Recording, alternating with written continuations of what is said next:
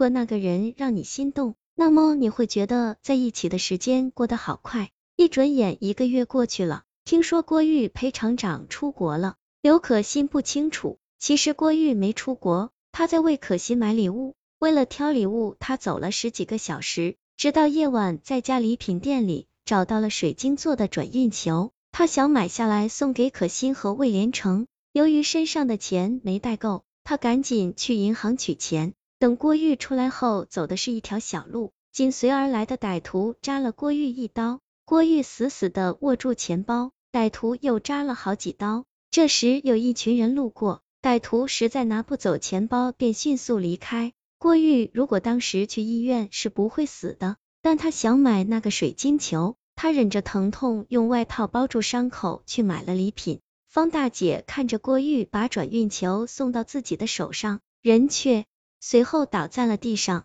郭玉叮嘱方大姐：“我不行了，别别告诉可心我买的，求你。”他怕自己的死给可心带来晦气，他要他的婚礼热闹的举行，没有一丝不好的回忆，就算这回忆是自己也不行。刘可心马上就要进入婚姻的殿堂，她穿着婚纱却不感到兴奋，她坐在椅子上，没有再看魏连成。可心的手里是他最爱看的小说《巴黎圣母院》，只有这本书才能让他遗忘最近的小插曲。他仿佛告诉自己，他和这本书一样。就是我的过去而已。魏连成牵着他的手打趣道：“巴黎圣母院是圣经一类的书吧？别再看这些幼稚的儿童读物了。嫁给我以后，我会让你住上最豪华的别墅，你将是最幸福的阔太太。”可心很惊讶，既惊讶魏连成怎么没看过名著，更奇怪的是这类庸俗的话从他嘴里说出来，难道他不了解我选择他是为了爱？不是为了他所谓的地位吗？可心发现自己并不认识眼前的新郎官，她感悟到，我真正陌生的人不是郭玉，而是我的准丈夫魏连成，也不是呆子。他看出了刘可心的眼神中的遗憾，冷冷的说：“怎么了？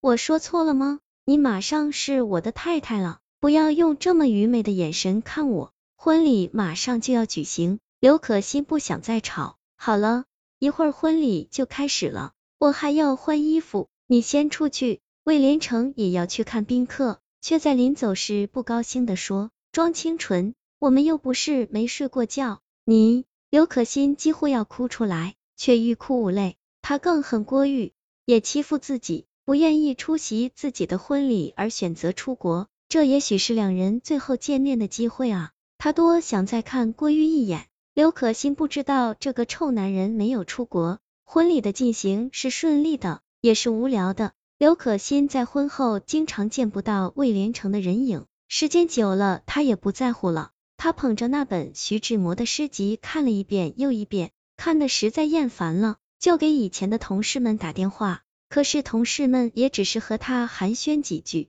有一天，他给郭玉打了电话，郭玉的手机却关机了。他发了条信息：“我是可心，你还好吗？”他一直没有等到过回信。魏连成的桃色新闻经常传到刘可心的耳朵里，以前他当做耳边风，后来是自欺欺人的忘记。结婚一年后，他却亲眼看到了丈夫包里的女人丝袜，这是那个第三者的挑衅。魏连成干脆把话挑明：“我可以养活你，但你不能干涉我在外面的应酬。你这个流氓！”找了第三者，你还有理了？不行，咱们离婚。离婚！魏连成怕打了可心一巴掌。你别以为我不知道你那点事儿，我和你们公司上层有接触，你见你们董事长上的位，我不知道吗？我是睁一只眼闭一只眼。咱们今天把话挑明，想离婚拿钱来，我不能白养活你一家老少。本以为他会质问自己和郭玉之间的暧昧。